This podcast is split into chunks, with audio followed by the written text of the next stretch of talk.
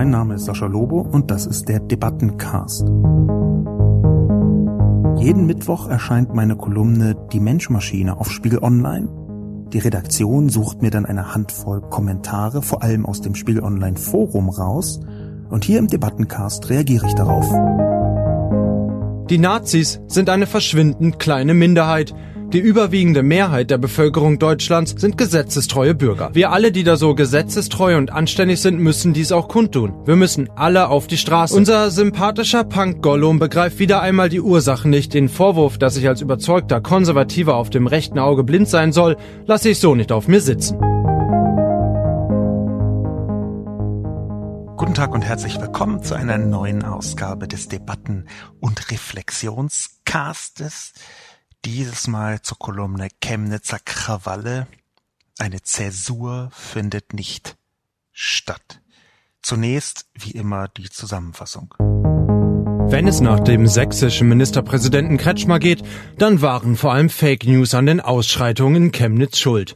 Fake News hat mit Sicherheit einen Anteil an dem, was passierte, aber Kretschmer beschwichtigt in seiner Erklärung nur, statt sich deutlich für eine Zäsur auszusprechen.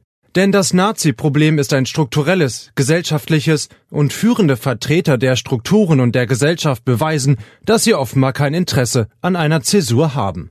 Die Polizei habe einen super Job gemacht, heißt es auf politischer Seite, dabei war sie heillos unterbesetzt, weil die Lage völlig falsch eingeschätzt wurde.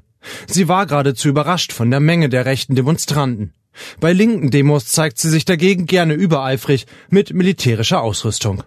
Und nicht nur Fake News hatten ihren Anteil, sondern auch die Bild, die von entfesseltem Ausländerhass, linken Chaoten und überforderter Polizei spricht, aber nicht einmal die Nazis beim Namen nennt. Oder das ARD Morgenmagazin, das von Auseinandersetzungen zwischen linken und rechten Gruppen sprach.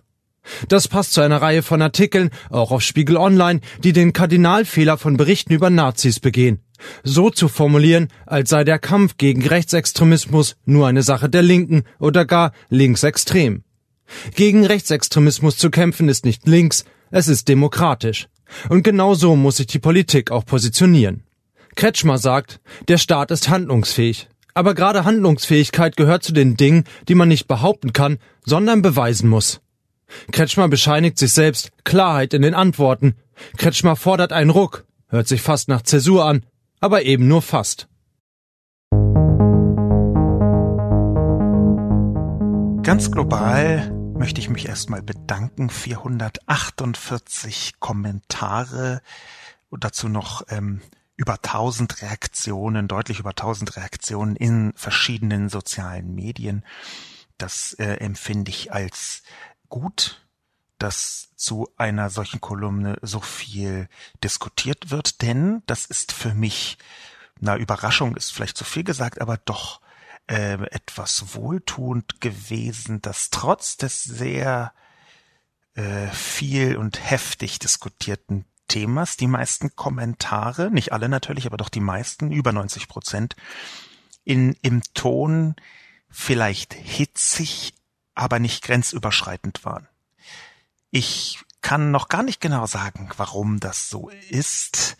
Ich kann auch nicht sagen, ob das vielleicht eine Weiterentwicklung darstellt, allein dadurch, dass äh, die Öffentlichkeit langsam besser geübt ist in der Diskussion von solchen delikaten Themen. Aber ich möchte das erstmal so feststellen. Die große Zahl der Kommentare, die große Zahl der Reaktionen, die hat einfach für sich dazu beigetragen, dass auch der größte Prozentsatz der Reaktionen aus meiner Sicht zumindest noch im akzeptablen Bereich war, den ich zwar weiter fasse als viele andere, aber trotzdem möchte ich das positiv hervorheben.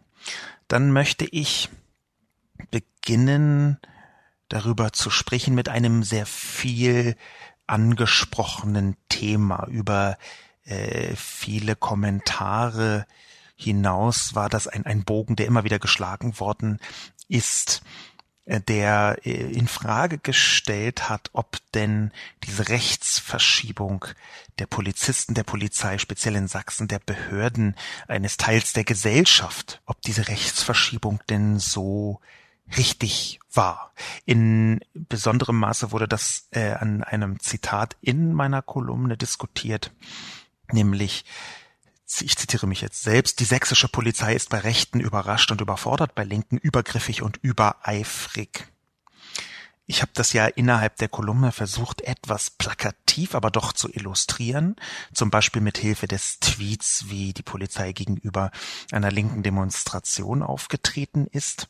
Ich möchte nochmal darauf hinweisen. Zum einen spreche ich hier keinesfalls von der gesamten Polizei. Das ist nicht mein Stil und das ist auch nicht die Perspektive, die ich auf den Rechtsstaat habe. Ich glaube, dass man in einem Rechtsstaat eine starke Polizei braucht.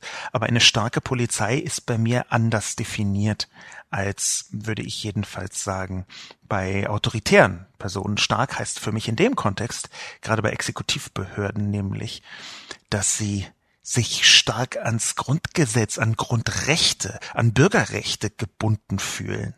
Und leider ist es eine Konstante in Demokratien, in westlichen Demokratien, dass sich äh, Sicherheitsbehörden äh, bewegen in eine eher autoritäre Richtung, teilweise demokratische Prinzipien ähm, als äh, lästige Hindernisse sehen, Grundrechte als optional sehen. Das ist ganz ausdrücklich nicht immer so. Es gibt aber eine Tendenz in diese Richtung. Und ich glaube, das ist ein Mitgrund, warum ein guter Teil der sächsischen Polizei, ich habe äh, ja jemanden zitiert, einen Polizeifunktionär, der von einem Drittel sprach. Ich möchte das gar nicht bewerten. Es sind einfach nur zu viele, so würde ich das vielleicht ausdrücken.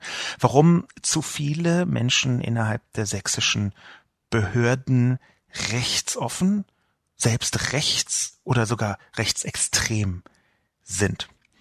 Das ist etwas, was ich nicht klären kann, warum im Detail das so ist.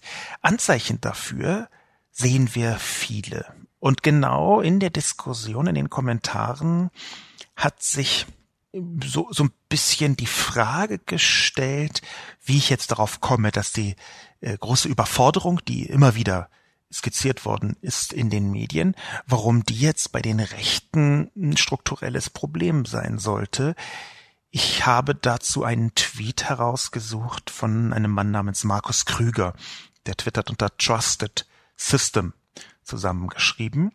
Der hat genau den Satz, von dem ich eben sprach, zitiert, dass die sächsische Polizei bei Rechten überrascht und überfordert und bei Linken übergriffig und übereifrig sein und hat in Erinnerung gerufen, was einen Artikel angeht auf weiß.com. Weiß ist äh, ein Magazin ist ein bisschen ey, krawallig in manchen Details, in manchen Details aber auch, das hängt sehr von der jeweiligen Redaktion ab, durchaus ziemlich intensiv journalistisch unterwegs. Und auf weiß.com war ein sehr spannender Artikel, der handelte von einer Hausdurchsuchung. Diese Hausdurchsuchung, die hat stattgefunden zur WM. Also zur WM dieses Jahr gab es eine Hausdurchsuchung der Polizei in Sachsen, um präzise zu sein, in Leipzig. Dort kam es zu einem Großeinsatz bei einem Linken. Dieser Großeinsatz, der kam zustande, weil ich zitiere, Deutschland-Fans zur WM mit Wasserbomben beworfen wurden. Klopfte es um sieben Uhr morgens an der Wohnungstür 15 Beamte samt Bereitschaftspolizei mit mehreren großen Polizei- und Mannschaftswagen stehen dort und durchsuchen die Wohnung nach Wasserbomben. Also nach Wasserbomben, nach Verpackungsmaterial von Wasserbomben und ich zitiere hier die Beamten selbst, Kaufbelege beziehungsweise Unterlagen zum Kauf beziehungsweise zur Bestellung von Wasserbomben. Im Weißartikel steht weiter, dass auch Computer, elektronische Speichermedien und Handys sollen sichergestellt werden, um zu prüfen, ob sich darauf Nachweise über einen Online-Kauf von Wasserbomben finden. Und ja, so weiter das Weißmagazin, wir reden in diesem Fall tatsächlich über handelsübliche Luftballons, die sich mit Wasser füllen lassen. Die Quelle ist weiß.com, ein Artikel vom 15. August diesen Jahres von Eiko Kempen, überschrieben mit Die sächsische Polizei hat wegen Luftballons eine Razzia durchgeführt. Weil Deutschlandfans zur WM mit Wasserbomben beworfen wurden, geht die Leipziger Polizei bei einem Linken in den Großeinsatz. Ich stelle hier die Frage nach der Verhältnismäßigkeit. Und Verhältnismäßigkeit ist eben einer der wichtigsten Grundsätze des Rechtsstaates. Verhältnismäßigkeit ist bis in die Details hinein auch genau das, was die Polizei als Gespür vortragen muss. Eine starke Polizei aus meiner Sicht, die, ich sage es nochmal, notwendig ist in einem Rechtsstaat. Eine starke Polizei hat auch ein rechtsstaatliches Gefühl für Verhältnismäßigkeit. Und zwar eins, was aus meiner Perspektive halt nicht heute so und morgen so oder noch präziser, bei Rechten und Rechtsextremen lasch und bei Linken wahnsinnig hart ausgeübt wird. Das ist einer der Gründe, einer der vielen Hinweise. Ich kann da jetzt nicht auf jeden einzelnen Kommentar eingehen, ähm, aber er möchte das eben global sagen. Einer der vielen Hinweise, die wir haben, dass die Polizei speziell in Sachsen in der Tendenz auffällig häufig links sehr, sehr hart agieren kann und rechts ihre Verhältnismäßigkeit, auch ihre Einschätzung der Situation. Man braucht ja immer so einen gewissen Spielraum bei der Einschätzung von der Situation, sehr großzügig auslegt. Dadurch werden Sympathien sichtbar und ich halte diese Sympathien für problematisch. Das ist ein wichtiger Teil der ganzen Debatte. Ein wichtiger Teil auch deswegen, weil, das kam in vielen Artikeln auch vor, sich Menschen, die nicht deutsch aussehen, in äh, einem ganz klassisch blond-blauäugigen Sinn. Also Menschen, die so aussehen, als kämen sie von anderen Erdteilen, dass die sich nicht mehr sicher fühlen, dass die sich einfach nicht von der Polizei beschützt fühlen, sondern dass die sich eher so fühlen, als würde da ein großer Mob sich auf sie zubewegen und sie genießen in diesem Moment nicht mehr den Schutz des Rechtsstaates, sondern sind dem Mob schutzlos ausgeliefert. Und ich glaube, dass dieses Gefühl sehr viel zu tun hat mit dem Gewähren lassen, mit dem Spielräume geben durch Behörden an Rechte und Rechtsextreme. Diesen Diskussions Bogen allerdings müssen wir, fürchte ich, weiterführen. Denn natürlich sehe ich, dass einzelne Ereignisse durchaus kein komplexes Bild zeichnen können. Wir sind gezwungen in dieser Diskussion mit einzelnen Ereignissen zu arbeiten, dass man also so etwas sieht wie die Polizei ist regelmäßig immer wieder überfordert, wo denn einzelne Ereignisse werden zu einem Muster, langsam heranreifen zu einem von außen erkennbaren Muster, dass diese Überforderung ständig bei Rechten und praktisch nie bei Linken vorkommt. In diesen Diskussionen müssen wir aber trotzdem weiter vorangehen. Es wurde häufiger vorgeschlagen, auf Twitter zum Beispiel vereinzelt auch in Artikeln, es müsste so etwas wie eine Entnazifizierung für die Behörden geben, zum Beispiel in Sachsen. Ich möchte das etwas ablösen von Sachsen. Das ist hier quasi das Vorzeigebundesland. Ich glaube aber, dass das nicht immer ganz gerechtfertigt ist, dass man das nur auf Sachsen kapriziert. Es gibt solche Muster äh, in den meisten Bundesländern, und ich halte es nicht für sinnvoll, das ausschließlich auf Sachsen zu bezeichnen. Auch deswegen, weil wenn das Problem genau dort gelöst würde, gäbe es genau dieses Problem einer gewissen Rechtsverschiebung immer noch in den anderen Bundesländern. Schon deswegen würde ich das nicht so pauschalisieren wollen. Aber ich glaube, dass dieser die Gedanke, man bräuchte quasi eine Entnazifizierung der Behörden, dass der zumindest von der Richtung her mal durchdacht werden kann. Einen konkreten Vorschlag hat dazu Richard Gutjahr gemacht, der bekannte Blogger und Fernsehmoderator.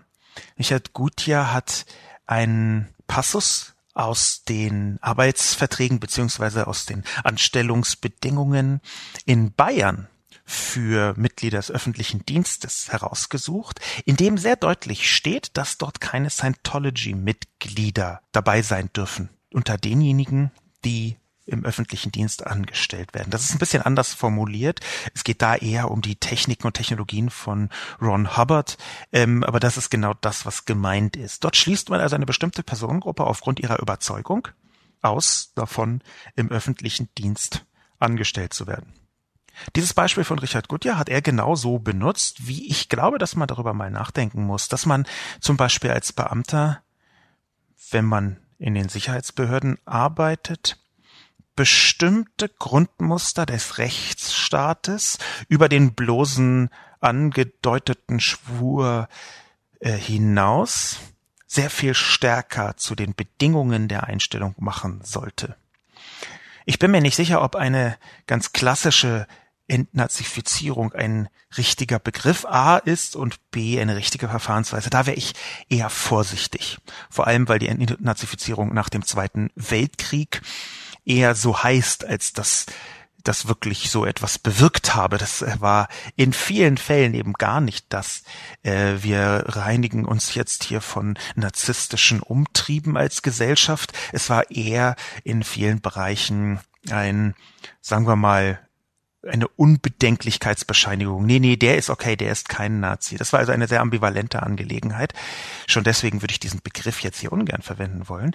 Aber dass man eine Voraussetzung bei Beamten im Sicherheitsapparat installiert, die eine vollständige Identifizierung mit der freiheitlich-demokratischen Grundordnung bedeutet. Das halte ich A für richtig und B passiert es in bestimmten Details schon, aber es sind nur Details. Ich glaube, das muss sehr viel stärker durchgreifen. In die Kommentare bei Spiegel Online konkret hinein. AFH schreibt Konsequenz. Die Nazis sind eine verschwindend kleine Minderheit. Die überwiegende Mehrheit der Bevölkerung Deutschlands, auch Sachsens, sind gesetzestreue Bürger. Man darf jetzt nicht von einigen Nazis auf alle Deutschen und Sachsen schließen. Verallgemeinerungen und Schnellschüsse sind zu vermeiden. Aus einem solchen Vorfall nun politisches Kapital schlagen zu wollen, ist respektlos. So tönt es doch immer, wenn mal wieder ein islamistischer Terrorist einen Anschlag verübt. Warum sollte das auf der Gegenseite nicht auch gleich gehandhabt werden? Warum wird hier mit zweierlei Maß gemessen? Ich bin dafür, dass sowohl gegen Islamisten als auch gegen Nazis mit aller Härte des Gesetzes vorgegangen wird, aber mit gleichen Maßstäben. Ich sehe, was AFH sagen möchte und ich bin, das ist vielleicht für AFH selbst überraschend, gar nicht so stark dagegen, was hier drin steht in dem Kommentar. Im Gegenteil, unter bestimmten Voraussetzungen könnte ich das fast ausschließlich unterschreiben, bis auf einen speziellen Punkt, zu dem ich gleich komme. Allerdings schwingt dort ein Ton mit. Ich möchte das nicht unterstellen, sondern ich möchte das erstmal zur Debatte stellen. Dort schwingt ein Ton mit, der eher verteidigend wirkt. Auch das war ein Tenor in vielen Kommentaren, dass man doch diese ganzen 8000, 7000, da gibt es unterschiedliche Zahlen, äh, Demonstranten nicht gleich als Rechte äh, bezeichnen kann. Ich glaube, ehrlich gesagt, so einfach ist es nicht. Die Nazis sind aus meiner Perspektive keine verschwindend kleine Minderheit, sondern zum einen ist es eine sehr lautstarke Minderheit und auch Lautstärke hat in einer Demokratie eine Funktion. Und wenn zu dieser Lautstärke Gewalt kommt, dann ist es eben ein bisschen wie dieses Prinzip, das ich sehr häufig anführe, dass bereits ein Tropfen Erdöl 600 äh, Liter Wasser vergiften kann. Bereits ein Nazi, ein echter, überzeugter, lautstarker und gewalttätiger Nazi kann eine Gruppe von, sagen wir, 50, nehmen wir ein Zehntel davon, von sagen wir 50 Menschen vergiften. Und zwar nicht vergiften nach innen, sondern vergiften nach außen. So dass diese Gruppe, wenn da ein schreiender Hitlergruß andeutender oder durchführender Nazi drin ist, dass diese Gruppe nicht mehr aussieht wie, die sind ja ganz anders, sondern dass diese Gruppe so aussieht, als wäre sie eine Gruppe, die völlig okay damit ist, dass da jemand einen Hitlergruß macht. Diese Außenwirkung ist es, warum so viele Leute sagen, da sind Nazis. Es kann sein, dass im Detail die allermeisten nicht so sind. Das ist aber ab einem bestimmten Punkt auf einer Demonstration nicht mehr relevant. Wenn vorne jemand lang geht, auch das habe ich in einer Kolumne schon mal gesagt, wenn vorne jemand lang geht mit einer Fahne, machen wir es mal ganz drastisch, um ein drastisches Beispiel zur Verdeutlichung zu haben. Wenn jemand auf einer Demonstration mit einer Hakenkreuzfahne vorangeht, und hundert Leute folgen hinterher. Dann ist es im Detail nicht mehr so wichtig, ob jetzt der Typ an Platz 37 hinter der Fahne, aber eigentlich ja wirklich gar nicht so viel hat gegen Juden oder mit Hitler nicht einverstanden war. Eine Demonstration ist eben keine amorphe Masse von Leuten, die man alle als unterschiedlich begreifen muss, sondern eine Demonstration hat auch immer einen von außen zugeschriebenen und erkennbaren Zweck und über den muss man sich im Klaren sein. Es ist klar, dass bei dieser Demo keine Hakenkreuzflagge war, aber es war das, was an einer Hakenkreuzflagge am nächsten dran ist, nämlich Hitlergrüße. Und zwar auch nicht zwei oder drei oder fünf, sondern eine Vielzahl davon. Die Polizei hat selbst zugegeben, zehn Ermittlungsverfahren angestellt zu haben. Ich habe die Fotos und auch Videoaufnahmen mir angeschaut. Es gab aus meiner Perspektive eine große Zahl, hohe zweistellige, wenn nicht dreistellige Zahl von Menschen, die ganz offensichtlich Hitlergrüße oder Hitlergrußartige Bewegungen gemacht haben. Das ist der erste Punkt. Und der zweite Punkt ist, natürlich ist diese Demonstration vorgeblich anlässlich des Mordes passiert an diesem 35-jährigen Mann. Aber bei einer Diskussion ist nicht nur das, bei einer Demonstration, Verzeihung, ist nicht nur das wichtig, was gesagt wird, dass der Grund sei. Es ist auch wichtig, wer diese Demonstration angemeldet hat. Und Demonstrationen in diesem Fall sind nicht angemeldet worden von irgendwelchen besorgten Bürgern im Wortsinne, sondern sie sind angemeldet zum Teil worden von der Bürgervereinigung Pro Chemnitz, eine Bürgerbewegung, eine Wählergruppe, das ist also eine spezielle Vereinigung, die sich nicht als Partei begreift, aber die zu Wahlen antritt. Und diese Bewegung Pro Chemnitz, die ist rechts radikal. Es gibt eine große Zahl von verschiedenen Analysen, wie Pro Chemnitz genau aufgestellt sei. Zum Beispiel von dem DGB, den Deutschen Gewerkschaftsbund.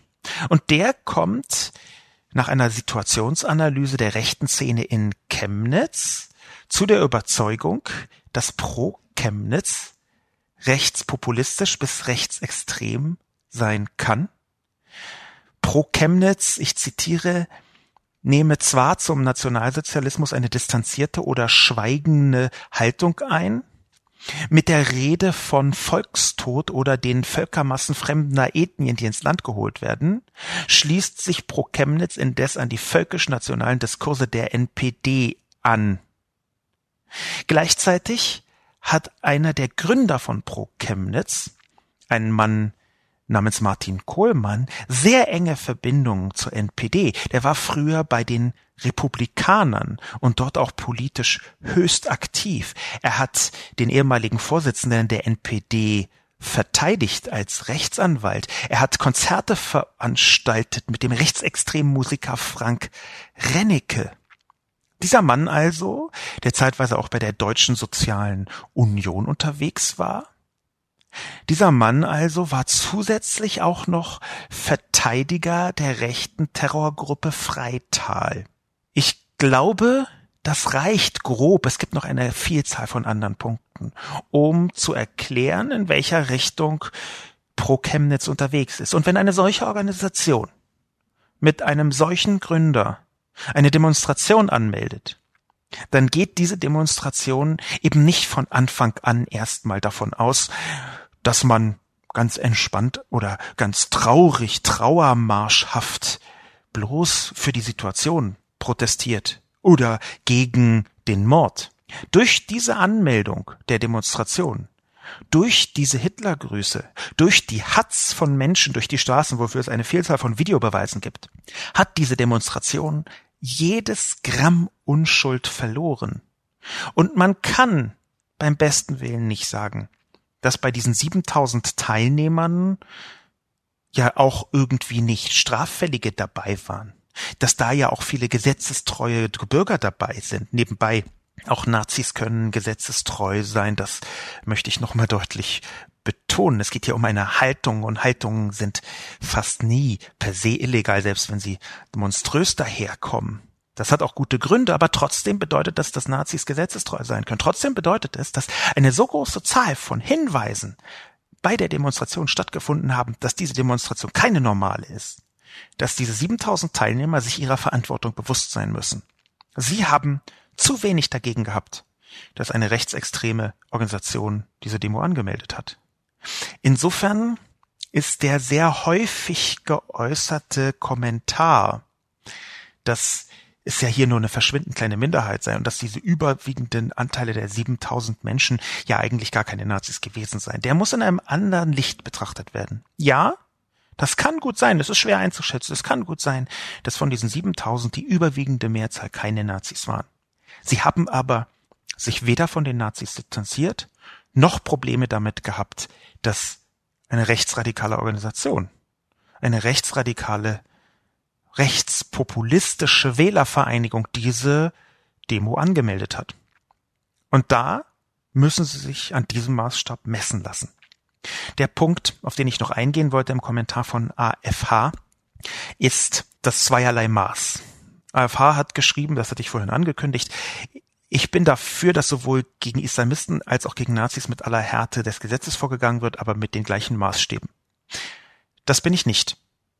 Ich habe eine Vielzahl von Kolumnen geschrieben, dass ich finde, dass man Islamisten mit aller Härte bestrafen muss. Von denen geht eine Gefahr aus. Und ich glaube tatsächlich, dass diese Gefahr von vielen Menschen unterschätzt wird. Es gibt einen islamistischen Faschismus, über den ich übrigens auch schon Kolumnen geschrieben habe. Es ist nicht so, dass ich auf diesem Auge blind sei. Es gibt einen islamistischen Faschismus und der ist eine Bedrohung in diesem Land. Das ist völlig zweifellos der Fall. Aber ich gehe bei dem Vorgehen gegen Bedrohungen in diesem Land immer und stets davon aus, dass die deutsche Geschichte eine besondere Verantwortung bereithält. Und diese besondere Verantwortung bedeutet, dass man Nazis, also denjenigen Leuten, die früher oder später diese nationalsozialistische Phase, sage ich jetzt mal sehr euphemisierend, in den 30er und 40er Jahren dieses Jahrhunderts, dass die irgendwie zu vernachlässigen sei oder vielleicht sogar ihr Gutes gehabt habe. Dass Menschen, die auch nur entfernt in diese Richtung gehen, Menschen, die auch nur entfernt in die Richtung gehen, dass man ja vielleicht doch wieder ein bisschen rumhitlern könnte. Dass vielleicht ja doch eine Idee Faschismus der klassischen deutschen Bauart sinnvoll sein könnte. Dass man diese Menschen anders behandelt als alle anderen, und zwar egal welche anderen. Ich glaube, wenn man aus Auschwitz nichts gelernt hat für Deutschland, dann ist man nicht in der Lage zu lernen. Wenn man aus dem Holocaust nicht lernen kann, woraus kann man denn dann bitte lernen? Und genau darin besteht die spezielle Verantwortung. Und sie äußert sich darüber, dass den Nazis, denjenigen, die wieder zurück wollen in die Zeit zwischen 33 und 45, die anfangen, herumzuhitlern, wie es sehr eindeutig mit einem Hitlergruß der Fall ist, dass die für immer und ewig einen speziellen Platz der Ablehnung bekommen müssen gegenüber allen anderen, quasi an der Spitze der Pyramide der Bekämpfung stehen müssen. Ganz solitär. Insofern werde ich es keine Millisekunde an Härte gegenüber islamistischen Faschisten mangeln lassen und trotzdem gegenüber Nazis nochmal eine Kante härter, schärfer und offensiver auftreten wollen. Kronok schreibt, wie wäre es denn mal mit einer Zäsur für die Regierung? Anstatt wieder nur die Auswirkungen bekämpfen zu wollen, ist es längst an der Zeit, die Undemokratie in diesem Land zu bekämpfen. Wenn man die Wiedervereinigung im Eiltempo durchdrückt, den halben Osten dem Westen zum Fraß vorwirft, dadurch riesige Arbeitsplatzlücken entstehen, wenn man in den Jahrzehnten danach zwar Unsummen an Zuschüssen in den Osten stopft, diese jedoch viel oft nur Äußerlichkeiten pflegen, die gut für die PR sind, dann muss man sich nicht wundern, dass es ein tiefes Gefühl von Abgehängtheit entsteht, das in vielen Fällen der Wahrheit entspricht. Jobs, Billigkram, bei dem man doch wieder zum Amt laufen darf, um zu betteln. In den Westen gehen? Klar, machen viele. Aber wenn alle aus den strukturschwachen Bereichen im Osten kommen würden? Unser sympathischer Punk Gollum begreift wieder einmal die Ursachen nicht und ist darüber hinaus wieder einmal auf dem linken Auge sehr blind. Merke, man kann natürlich mit eisernem Besen den Osten befrieden, aber was bringt das auf Dauer? Symptome bekämpfen heilt das kranke System nicht. PS, man beachte die Metapher mit dem eisernen Besen. Ob links oder rechtsradikal, Begriffe aus der Braunzeit passen in beiden Fällen. Kronok spricht einen wichtigen Punkt an, wenn ich auch in vielen Punkten nicht mit ihm einverstanden bin. Zum Beispiel natürlich, weil ich mich nicht als sympathischer Punk-Gollum begreife. Ich weise aufs Schärfste zurück, dass ich angeblich sympathisch sein soll. Punk Gollum, damit kann ich mich selbstverständlich vollumfänglich identifizieren, aber sympathisch, das ist gar nicht mein Stil. Bizarr, wie Kronok hier auf diese an Beleidigung grenzende Einschätzung meiner Person kommt. Der erste Teil von Kronok, der ist durchaus nicht ganz falsch, im Gegenteil. Ich glaube, dass ein wichtiger Teil des erstarkenden rechten und rechtsextremen Geistes im Osten zu tun hat mit einem Gefühl, was nicht monokausal ist. Es wird von einer wirtschaftlich und sozial angespannten Lage niemand gezwungen, den Hitlergruß zu machen. Man wird nicht Nazi, weil man irgendwo keine Stütze bekommen hat. Das halte ich für eine gefährliche und falsche Erklärung. Es gibt aber eine Perspektive darauf, die angrenzt an das, was Kronok hier sagt, die ich sehr wohl unterstützen kann. Und diese Perspektive ist eher in der Richtung, dass wir, sagen wir mal, einen festen Prozentsatz von 20 Prozent. Es ist nur, nur eine grobe Schätzung. Das kann mehr oder weniger sein. Das ist jetzt erstmal symbolisch gemeint. Eine, ein Anteil von 20 Prozent von Menschen aus einer beliebigen Gruppe ist anfällig für schlimme Erzählungen. Ich nenne sie jetzt mal sehr allgemein schlimme Erzählungen. Menschenfeindliche Erzählungen meinetwegen oder auch menschenfeindliche Ideen zur Erklärung von Missständen. Diese 20 Prozent sind anfällig dafür. Das wiederum aus einer Vielzahl von Gründen. Es ist nicht so, dass sie nicht dafür verantwortlich sind, wenn sie denn Nazis werden. Ich würde diese Verantwortung jederzeit ihnen auch zuschreiben. Das sind keine Kinder, es sind Erwachsene. Und trotzdem sehe ich, dass für bestimmte Formen von Menschenfeindlichkeit ein Nährboden gut geeignet sein kann. Und ich glaube, dass man natürlich darauf hinarbeiten muss, dass dem Nazitum der Nährboden entzogen wird, ohne dass man deswegen sagt, das sei eine Entschuldigung dafür. Ich möchte hier dramatisch unterscheiden, und das ist der Schlüssel zum Verständnis meiner Perspektive von Kronok. Ich möchte dramatisch unterscheiden zwischen Erklärung und Entschuldigung. Das eine ist eine Erklärung, warum die Dinge so sind. Das kann und ist in den meisten Fällen nicht monokausal. Das hat viele unterschiedliche Gründe. Und Verantwortung beziehungsweise Entschuldigung. Es gibt keine Entschuldigung dafür, dass Leute Nazis werden, also den Hitlergruß machen. Es gibt aber Erklärungen und man kann an diesen Erklärungen durchaus ansetzen. Und wenn man darauf schaut, dann ist es tatsächlich so, dass in vielen Bereichen im Osten vernachlässigt wurde. Und zwar strukturell vernachlässigt wurde. Ich sehe dort einen Connex, und zwar einen multiplen Connex, also viele unterschiedliche Verbindungen, wo quasi ganze Landstriche entzivilisiert worden sind, wenn man Zivilisation auch begreift als Infrastruktur über die bloße Straße hinaus. Das fängt an mit bestimmten Freizeitbeschäftigung, die man machen kann. Das geht weiter mit sicheren Jobs. Das geht noch weiter mit einer Zukunftsperspektive, die man haben kann oder nicht. Und nochmal, ich spreche hier niemanden von seiner Verantwortung frei. Ich glaube nicht, dass Menschen gezwungen sind, Nazis zu werden, weil es dem Landstrich gerade, sagen wir mal, die Kulturmittel äh, von den Füßen gezogen hat oder irgendwo ein Theater geschlossen worden ist oder ein Jugendclub. Ich sehe aber, dass wir sehr darauf achten müssen, gerade in den strukturschwachen Regionen, übrigens in der ganzen Bundesrepublik, nicht nur im Osten, aber dort eben besonders durch die jüngere Historie, dass wir darauf achten müssen, dass in strukturschwachen Regionen trotzdem noch so viele Verankerungen wie möglich für die Zivilgesellschaft bestehen müssen. Es ist nicht so, dass nur die Abgehängten bei der AfD sind.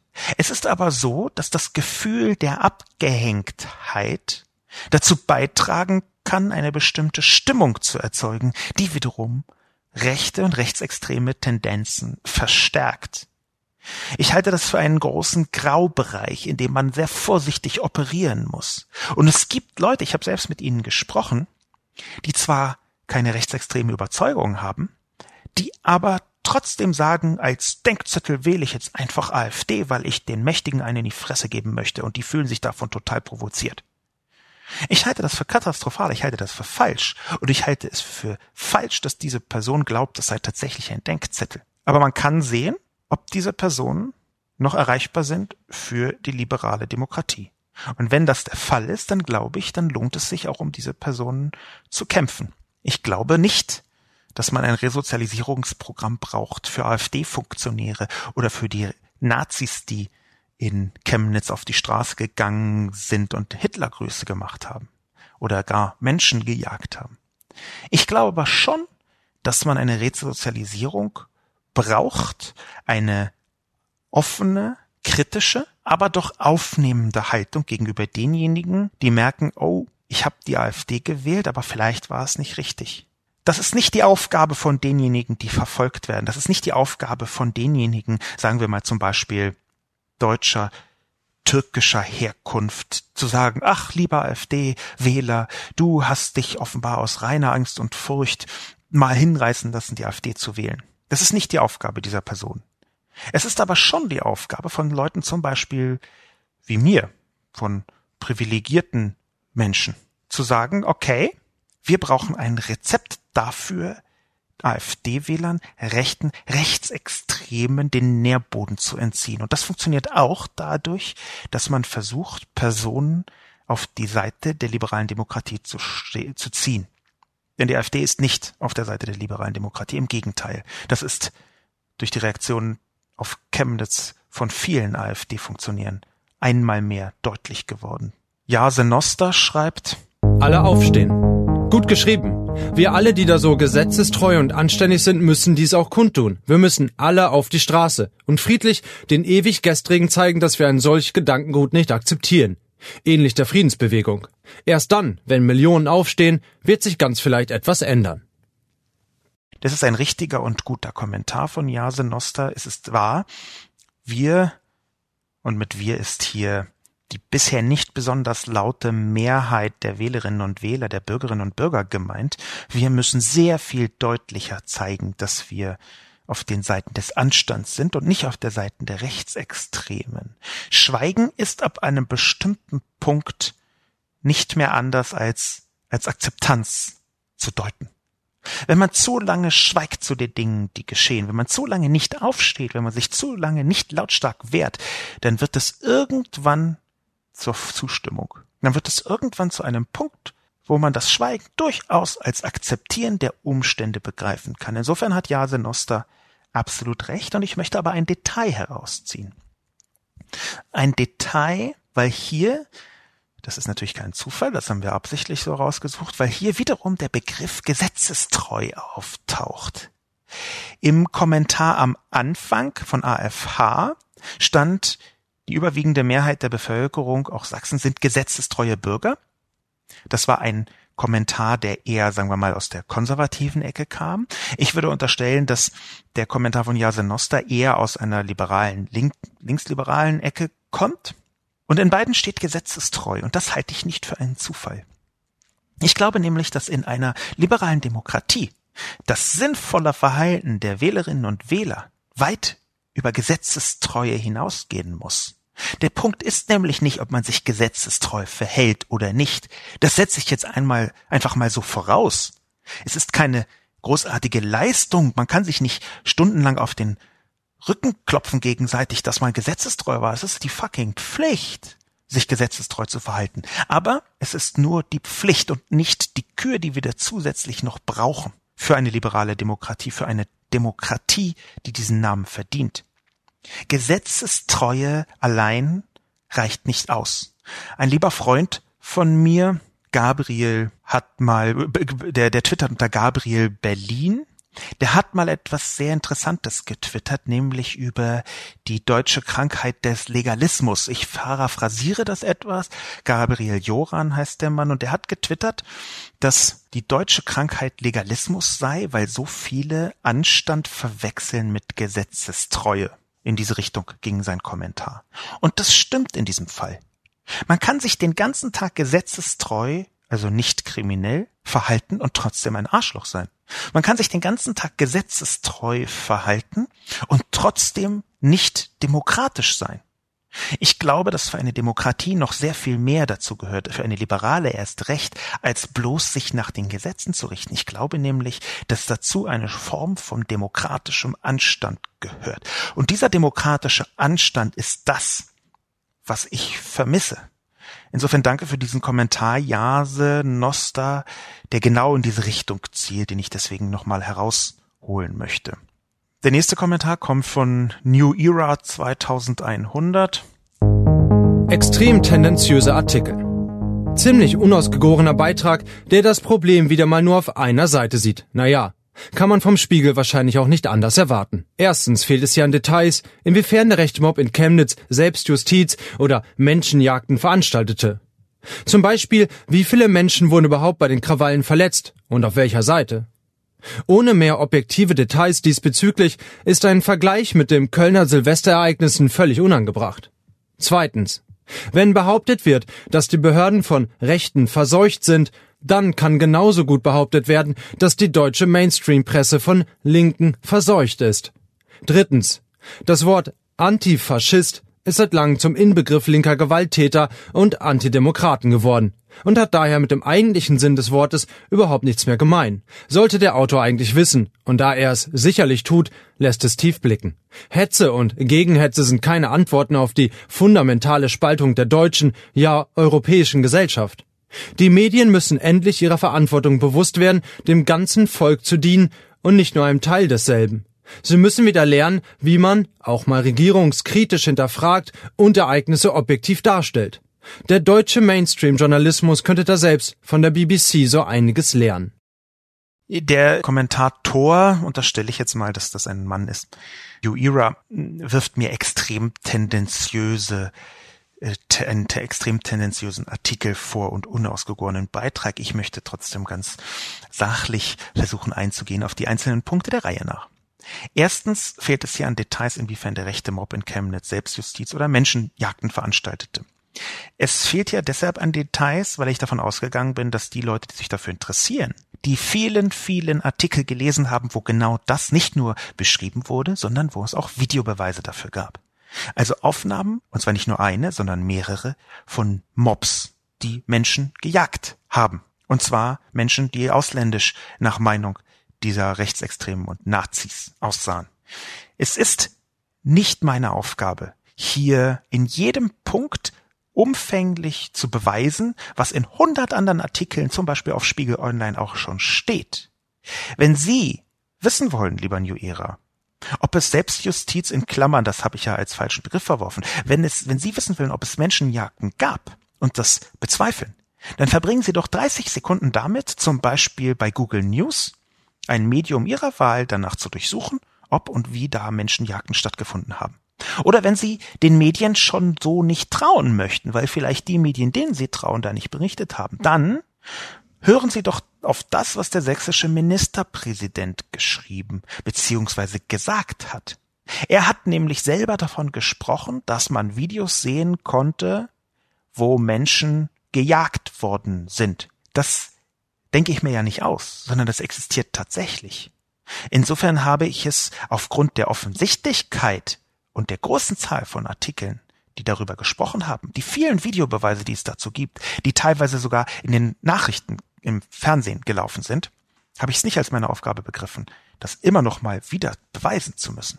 Ich kann aber gerne die Aufre Anregung aufnehmen, die Aufregung annehmen und die äh, Anregung aufnehmen und beim nächsten Mal genau das wieder verlinken mit einem Artikel. Der Link ist uns ja gegeben worden als wunderbarste Erfindung der digitalen Vernetzung, quasi als die Essenz der digitalen Vernetzung. Und ich kann das nächste Mal per Link einfach eins von diesen vielen Videos, eins von den, einen von den vielen Artikeln oder Filmen im Netz auf verschiedenen Nachrichtenseiten aller Couleur verlinken, wo genau diese Menschenjagden stattgefunden haben.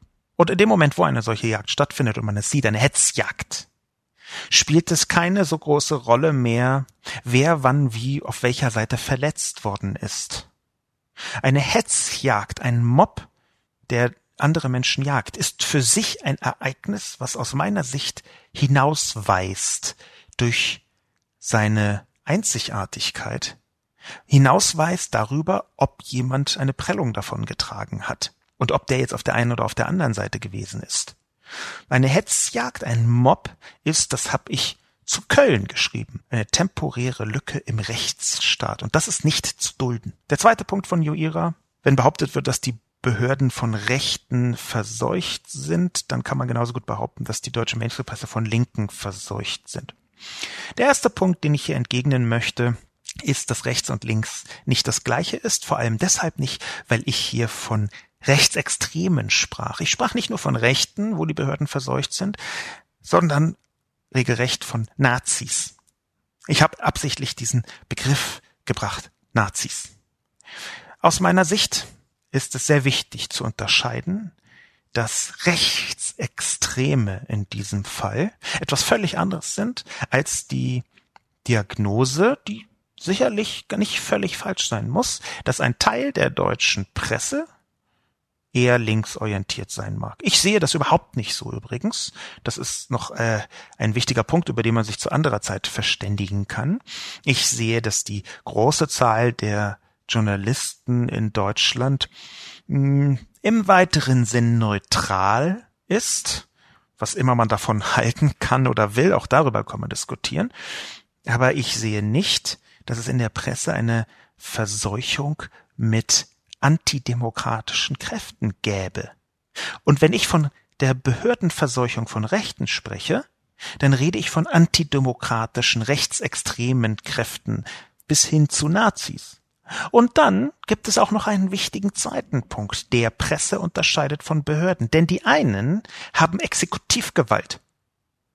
Sie haben das Gewaltmonopol des Staates auf ihrer Seite und die anderen haben das nicht. Insofern gibt es mehrere sehr große Unterschiede. Und Sie können, lieber New Era, gerne davon sprechen, dass die Mainstream-Presse von Linken verseucht sei. Ich glaube persönlich aber, das würde mehr über ihre eigene Person sagen, als es sich als Generaldiagnose der Presse verstehen ließe. Übrigens bin ich selbst auch kritisch eingestellt, in vielen Punkten gegenüber der klassischen deutschen Medienlandschaft. Auch darüber habe ich viel geschrieben. Das lässt sich ja alles nachlesen. Das sage ich jetzt nicht nur aus der Situation heraus, sondern ich habe immer wieder sehr medienkritische äh, Artikel geschrieben, weil ich glaube, dass tatsächlich einiges im Argen ist, auch was die eigene Verortung angeht. Ich kann zum Beispiel mit Fug und Recht behaupten, dass die Transparenz in den Redaktionen der Bundesrepublik zu wünschen übrig lässt, vorsichtig gesagt. Wieso weiß ich nicht, ob irgendein Journalist Parteimitglied ist, der irgendwas schreibt. Das halte ich für falsch. Das halte ich, das habe ich auch schon oft gesagt, für eine Mitursache des Misstrauens in der Bevölkerung. Dass auch so häufig Artikel erschienen sind, die einen eindeutigen Unterton der Propaganda mitgebracht haben. Und das gab es und das gibt es immer noch in vielen Dimensionen. Ich möchte jetzt gar nicht äh, von rechts-links äh, sprechen, sondern ich möchte sehr stark davon sprechen, dass eigene Interessen mit abgebildet worden sind. Nicht general. Nicht überall, nicht immer, aber das gab es. Und da sind auch Einzelfälle sehr, sehr kontraproduktiv. Der dritte Punkt, den Joira aufzeigt, nämlich das Wort Antifaschist, das zum langen Zeit zum Inbegriff linker Gewalttäter und Antidemokraten geworden sei, das möchte ich bestreiten. Dazu muss man wissen, dass New Era hier geschrieben hat, Antifaschist, und Antifa groß geschrieben hat. Das heißt, er hat es herausgehoben. Und hier gibt es einen wichtigen Punkt, der unterschieden werden muss. Antifaschismus ist gegen den Faschismus zu sein. Die leichte Verwechslung gerade von rechten Kräften mit Antifaschismus und der Antifa, das ist der Kern dieser Kritik. Ich persönlich bin gegenüber der Antifa sagen wir mal, differenziert eingestellt. Das hängt auch damit zusammen, dass die Antifa ungefähr so wie Anonymous eine Gruppierung ist, die aus einer Vielzahl von verschiedenen Gruppierungen besteht. Und einige davon sind in akzeptablen Sphären unterwegs und andere in vollständig inakzeptablen unter Sphären unterwegs. Das weiß auch jeder, der sich etwas intensiver damit beschäftigt. Antifa ist im Prinzip jeder, der sich dazu erklärt, genau wie Anonymous jeder ist, der sich dazu erklärt und der bestimmten Grundregeln folgt und diese bestimmten Grundregeln, die sind sehr, sehr diffus in vielen Bereichen. Es gibt Antifa-Gruppen, die gegen andere Antifa-Gruppen kämpfen. Das ist eine gewisse Normalität, die da mitbringt. Es gibt nicht die eine Antifa. Schon deswegen ist es schwierig, sich da ein Generalbild selbst zu machen. Aber das, wovon ich geredet habe, ist nicht die Antifa, beziehungsweise die verschiedenen Antifas. Wovon ich geredet habe, ist Antifaschismus. Und das ist nicht ein Synonym, das ist nicht ein Inbegriff, sondern es ist die Pflicht jedes Demokraten. Und man macht es sich sehr einfach dann zu sagen, na, das ist doch alles das gleiche Antifaschismus und äh, Antifa. Das ist doch alles das gleiche. Ich glaube, dass es eben nicht das gleiche ist. Und wenn man es sich so einfach macht, dann ist das wiederum ein Punkt, wo aus meiner Perspektive die Menschen viel mehr über ihren eigenen Standpunkt preisgeben, als sie über die beschriebenen Leute verraten. Im Übrigen gibt es viele Fälle, und das möchte ich nochmal trotz meiner differenzierten Betrachtung der Antifa selbst, es gibt viele Fälle, wo die einzigen, die sich Nazis, richtigen, echten Hitlergruß, Hetzjagd-Nazis, wo die einzigen, die sich diesen Menschen entgegengestellt haben, die Antifa waren. Und ich halte es für sehr wichtig, dass man hinter diese Mechanismen schaut. Dass man hinter die Mechanismen schaut, wer hat denn in vielen Fällen in den letzten 25, 30 Jahren sich den Nazis entgegengestellt, als noch eine Vielzahl von Menschen in den Parteien so getan haben, als gäbe es sie nicht. Und sie waren auf der Straße. Insofern ist diese Diskussion, so wie New Era sie beschreibt, sinnvoller, wenn man sie anhand des Begriffs Antifaschismus führt. Der Begriff Antifa ist in einer anderen Sphäre, ohne dass man deswegen gleich anfangen muss, das Kind mit dem Bart auszuschütten. Weiters sagt New Era, Hetze und Gegenhetze sind keine Antworten auf die fundamentale Spaltung der deutschen, ja europäischen Gesellschaft. Das ist richtig. Aber wenn man Protest gegen Hetze als Gegenhetze betrachtet, dann macht man etwas falsch.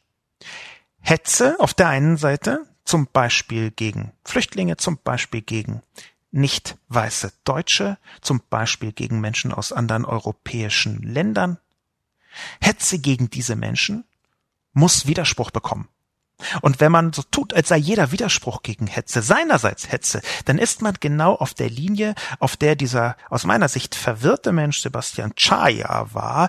Antifaschismus ist auch Faschismus. Meine fucking Güte, wie weit muss man von der Realität entfernt sein, um einen solchen Satz zu sagen?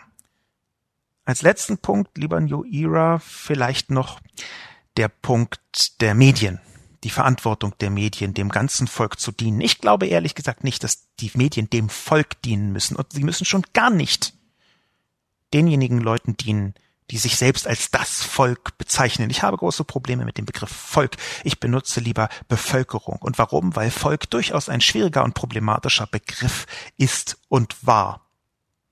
Natürlich wiederum aus der deutschen Historie und auch aus der gesamten Historie des Nationalismus heraus. Die Medien haben eine Verantwortung und diese Verantwortung ist gegenüber der liberalen Demokratie und nicht gegenüber dem in Anführungszeichen Volk. Die liberale Demokratie ist nämlich genau das, was das Leben in diesem Land überhaupt erst lebenswert machen kann. Und genau diesem Punkt nach dem Grundgesetz, ich bewege mich auf dem Boden des Grundgesetzes, genau dieser Punkt ist es, der unsere beiden Haltungen unterscheidet, lieber New Era. Ich glaube, das höchste Gut in Deutschland das höchste Gut in Europa? Sind die Grundrechte der Menschen verankert in einer liberalen Demokratie? Und Sie glauben, offenbar, es sei das Volk. Ich glaube, es ist extrem wichtig, diese Unterscheidung zu machen, weil das Volk nicht das Herzstück von dem ist, wovon wir reden. Das Herzstück von dem, wovon wir reden, ist die zivilisatorische Errungenschaft der liberalen Demokratie, also einer Demokratie, die nicht nur nach Mehrheitsprinzipien funktioniert, sondern die auch eine Vielzahl von grundrechtlichen Errungenschaften abbildet, wie Minderheitenschutz, wie Gleichberechtigung, wie soziale Absicherung. Das ist für mich die Essenz. Abschließend möchte ich zwei Kommentare heraussuchen, die in zwar in unterschiedliche Richtungen gehen, aber die ähnlich betrachtet werden können. Der erste ist von Ted Striker. Teilweise sehr abwegiger Kommentar. Sehr geehrter Herr Lobo, auch wenn Sie nur Herrn Giordano zitieren, den Vorwurf, dass ich als überzeugter Konservativer auf dem rechten Auge blind sein soll, lasse ich so nicht auf mir sitzen. Was da derzeit in Chemnitz passiert, widert mich an. Ich würde gerne deutlicher werden, aber dann wird mein Kommentar vermutlich nicht veröffentlicht. Ich persönlich bin davon überzeugt, dass die von Ihnen vermisste Zäsur kommen wird. Das hat nach Köln auch einige Tage gedauert. Jede Aktion erzeugt eine Reaktion. Das wird auch dieses Mal so sein. Lieber Ted Striker, es tut mir sehr leid, wenn Sie diesen Vorwurf als überzeugter Konservative auf dem rechten Auge blind zu sein auf sich bezogen haben. Ich habe genau deshalb absichtlich hineingeschrieben, dass dieser Satz von Ralph Giordano von 1992 ein ewiger Satz sei, auch wenn er, ich zitiere mich selbst, eindeutig nur noch für Teile der Konservativen gilt. Ganz offensichtlich sind sie einer von den anderen, für die das nicht gilt. Es tut mir leid, dass Sie vielleicht aus Empörung den Satz nicht zu Ende gelesen haben. Genau Leute wie Sie habe ich davon ausnehmen wollen. Wenn Sie das, was in Chemnitz passiert, tatsächlich anwidert, sind Sie definitiv nicht einer von denen, die ich meine. Ich weiß nicht, hätte ich das noch deutlicher ausdrücken sollen? Sie können mich gerne ähm, anmailen, Herr äh, Ted Striker, wenn Sie der Meinung sind, dass es mein Fehler sei, dass ich es nicht deutlich genug gemacht habe mit meinem eben zitierten Nachsatz. Aber ich bin froh, dass Sie kommentiert haben, weil es mir zeigt, dass ich vielleicht etwas feinfühliger umgehen muss mit genau diesen Leuten, die wir ja brauchen. Es gibt eine sehr interessante, die habe ich auch mal äh, zitiert in einer der Kolumnen vor, sagen wir mal, drei Monaten, eine sehr interessante Theorie, wann Demokratien kippen, wann Demokratien vor allem nach rechts kippen. Und es scheint so, dass das besonders dann der Fall ist, wenn die Konservativen anfällig sind für die Verlockungen des Populismus. Wenn das so ist, wenn also diese Theorie tatsächlich stimmt, dann brauchen wir genau wie Leute wie Ted Striker, also überzeugte Konservative, die genau deshalb, weil sie überzeugte Konservative sind, auch angewidert sind von dem, was in Chemnitz passiert zwischen Menschenjagd und Hitlergruß. Wir brauchen diese Leute. Ich möchte sie deswegen auch mit besonderer liebevoller Rücksicht behandeln. Das hört sich nur ironisch an, das ist überhaupt nicht ironisch gemeint, im Gegenteil. Also danke für Ihren Kommentar und ich hoffe sehr, dass nicht ich recht habe, sondern Sie. Ich hoffe, dass mein Pessimismus, keine Zäsur kommt, falsch ist. Ich hoffe, dass Sie recht haben, Ted Striker, und dass eine Zäsur kommen wird, ich sehe allerdings, dass wir das irgendwann überprüfen werden können. Es kann sein. In eine gleiche Richtung. Auch wenn es nicht so scheint, hat Sepera TMS kommentiert, das ich als letztes ähm, Kommentar Diskussionchen hineinbringen möchte. Der Kommentar lautet Allerdings sollte der Journalismus nachsitzen. Chemnitz. Kameraleute und Sprecher sind besessen vom Zwang zu liefern. Da werden Actionfilme in die Welt geliefert, CNN und globale Kollegen, und es werden Kleingruppen als das sächsische Volk dargestellt. Sie wissen nicht, was sie unverantwortlich anrichten, mit Momentaufnahmen paar Meter neben dem echten Leben. Wirkliche Berichterstattung braucht, wortwörtlich, Umsicht. Ich möchte separat MS, ich habe das glaube ich eben falsch ausgeschrieben, separat MS, Recht geben. Ich möchte Recht geben, weil natürlich auch das hier genau wie bei Ted Striker, ein wichtiger Umstand der Differenzierung ist. Diese Differenzierung ist hier auf die Medien bezogen und ich halte das für richtig. Natürlich ist es so, wie ich vorhin gesagt habe, dass bei 7000 Menschen, wenn da zu viele Leute anfangen, Hitlergröße zu machen, dann kann man nicht so tun, als sei das nur vereinzelt gewesen. Dann gibt es eine Mitverantwortung der Mitläufer. Der Mitläufer ist quasi die klassische Figur in der deutschen Geschichte, die hinterher sagt, aber ich habe doch gar nichts gemacht und vorher mitgelaufen ist. Und der Mitläufer hat eine Mitschuld. Das geht auch für Demonstrationen erst recht, wenn es Hitlergrüße gab, Menschenjagden und wenn sie von rechtsextremen Organisationen angemeldet worden sind. Aber es ist auch richtig, was Separat MS sagt. Ich glaube nicht, dass sich das ausschließt. Ich glaube schon, dass die heutige Medienlandschaft in ihrer Verfasstheit, und auch dazu habe ich Artikel geschrieben, in ihrem Wunsch, in ihrem Drang, ständig neue Spektakularitäten zu liefern, natürlich wie mit einer Lupe rumläuft, um Spektakuläres zu finden. Und auch wenn ich glaube, dass man auf einer von Rechtsextremen angemeldeten Demonstration, wo Dutzende, wenn nicht Hunderte Menschen anfangen, rechtsextreme Zeichen zu machen, dass man da keine Lupe braucht, um das zu finden. Und trotzdem sehe ich, dass genau die von Separat MS geforderte Umsicht tatsächlich immer wieder als Medienleitlinie aufgestellt worden werden müsste und es nicht wird. Ich glaube, das ist tatsächlich ein Versäumnis, dass die Fokussierung von verschiedenen Medien auf Spektakuläres kontraproduktiv ist. Auch deswegen, weil diese bildgewaltigen Aufnahmen übrigens in jeder Dimension bildgewaltig, weil die emotionalisierend wirken.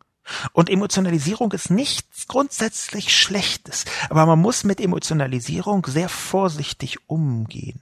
Und ich sehe, dass diese Vorsicht nicht immer bei den Medien geübt wird. Ich glaube deswegen, dass es sinnvoll ist, immer auch Medienkritik mit hineinzubringen. Und zwar sowohl redaktionelle Medienkritik wie auch soziale Medienkritik, also Kritik über diese beiden Formen von Medien ist gemeint. Ich glaube, dass es sehr sinnvoll ist, bei dem gesamten politischen Kontext auch immer gleichzeitig die Funktion der Medien zu spiegeln. Und ich gehe gerne nochmal mit mir selbst ins Gebet, ob ich das hier ausreichend getan habe. Ich gehe selbst noch mal gerne mit mir ins Gebet, ob ich die Sensationalisierung, die ich in vielen anderen Bereichen negativ hervorgehoben habe, ob ich die hier nicht ausreichend berücksichtigt habe. Ich bin nicht abschließend zu einem Urteil dazu gekommen, aber ich werde mir das noch mal genau überlegen und vielleicht in einem der nächsten Kapitel thematisieren. Mein Name ist Sascha Lobo. Vielen Dank fürs Zuhören und bis zum nächsten Mal.